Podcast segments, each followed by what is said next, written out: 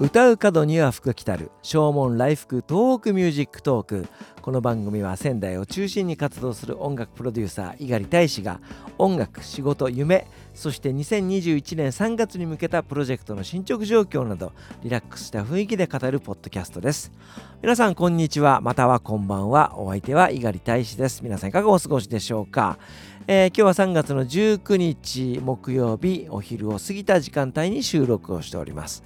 えー、昨日からですね、私、猪狩大使の、まあえー、音楽歴というか、まあ、生い立ちのようなも,、ね、ものをお話をしました、えー、小さい頃からピアノを習っていたというような、ね、お話を昨日しましたけども、まあ、その当時の、えー、大使少年に、え、今の僕が言ってやりたいことはとすると、まあ、音楽が仕事になるんだから、えー、もっとピアノ一生懸命練習しておけということをね伝えてやりたいなというふうに思いますけどもね、まあ、とにかく練習が嫌いな子でした、えー、そして初めて買った LP レコードがさだまさしさんの「アンソロジー」というお話をしました。えー、うちの父がですね、えー、まあ、あの会社勤めをしていたんですけども結構あの出張とかがね多い、えー、人で、え何かの飛行機の中でこの曲を聴いてなんか、え号泣したらしいということで、えレコードを買ってきたのがさだまさしさんの「かかし」という曲ね「元気でいるか？街には慣れたか」というやつですね。はい。えー、まあ、うちの父も、えー、地方出身で、えー、親元を離れて仕事をしていましたので、え故郷を思うその「かかし」という曲にね、え感銘を受けて、えそのレコードを買ってきたんですけども、えその、えレコードを僕も聴きまして僕もなんかグッとくるものがねありましたね、えそして、えその「かかし」という曲が収録をしております「アンソロジー」というアルバムもちろんその当時 LP レコードですけども LP レコードを購入しましたえー、そのレコードを聴いて、まあ、10歳ぐらいの大使少年が思ったことというとアレンジがいいなって 思ったんですよ。まああのもちろんそのアレンジという言葉も知らなければねその、えー、世界観がまあすごいなというふうに思ったんですけどもあのオーケストレーションがブワッとなって、えー、メロディーが綺麗でねさださん本人もバイオリンを弾いたりしますので、まあ、その、あのー、世界観がす素敵だなっていうふうに感じたのは、えー、今でも覚えています。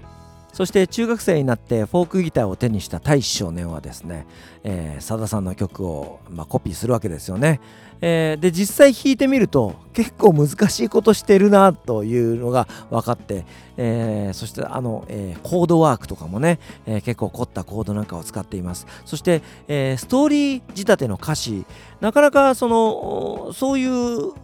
歌詞を書かれる作家の方というか、えー、作詞家があんまりいないなと思うんですよね。なので、さだまさしさんの世界観は本当にさだまさししかできないのではないかというぐらい、あのー、本当に素敵な作品をたくさん書かれてるなというふうに思うんです。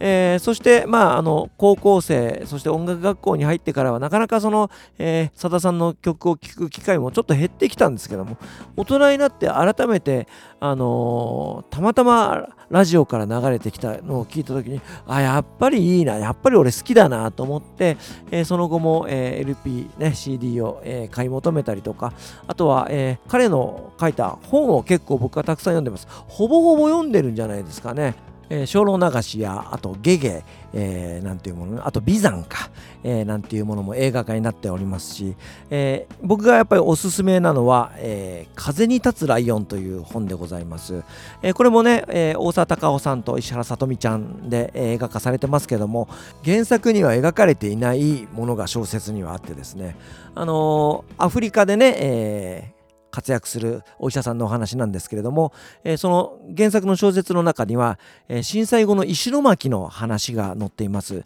これどこでどうやって取材したのかな？どうやってネタ集めたのかな？っていうぐらいすごい描写が事細かくてですね本当にあの震災後に、えーと、被災地にいたんじゃないかぐらいの、えー、取材力だなというふうに思うんです、えー、それが映画の中では描かれていないのでぜひあの原作をねお読みいただきたいなというふうに思います。そして最新作の、えー、銀河食堂の夜というお話。これもねすごく素敵な、えー、お話なのでぜひ、えー、興味ある方読んでいただきたいなというふうに思うんです。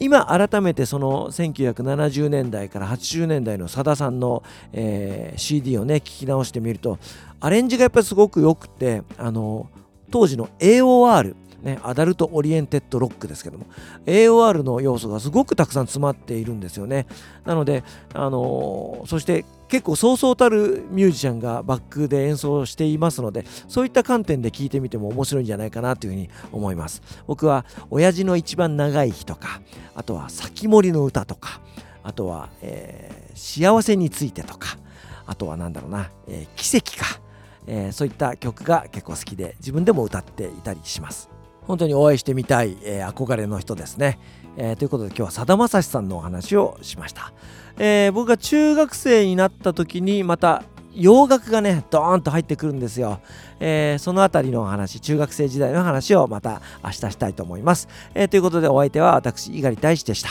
えー、今日はザ・ボイス・オブ・ラブの「ダイブ」という曲を聴いていただいてお別れしたいと思います。それではまた明日。さようなら。